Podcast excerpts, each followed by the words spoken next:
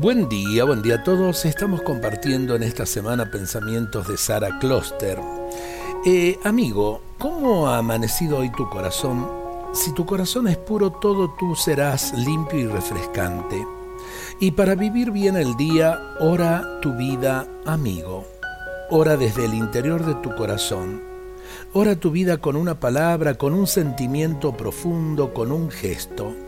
Ora tu vida y sentirás que los problemas tienen otro sentido. Verás que tu actitud ante el dolor es distinta. Sentirás que en la oración todo tiene sentido, todo tiene respuesta. Sí, ora tu vida y deposita tus problemas, tus proyectos y tu corazón en el corazón de Dios. Ora tu vida y apoya tu oración en la palabra de Dios. Ora tu vida y déjate llevar por el ritmo de la palabra, por la fuerza del Espíritu. Ora tu vida y haz de ella un salmo. La oración, amigo, es la misma vida contada a Dios. La oración es esa historia tuya y la de otras personas. La historia que gritas, que elevas, que lloras, que cantas, que abres, que pones ante los ojos de Dios.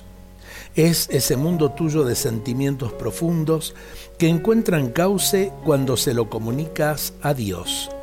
La oración es ese mundo tuyo de situaciones, de acontecimientos, de búsquedas, de fracasos, de aciertos, de malos y buenos ratos que compartes con Dios.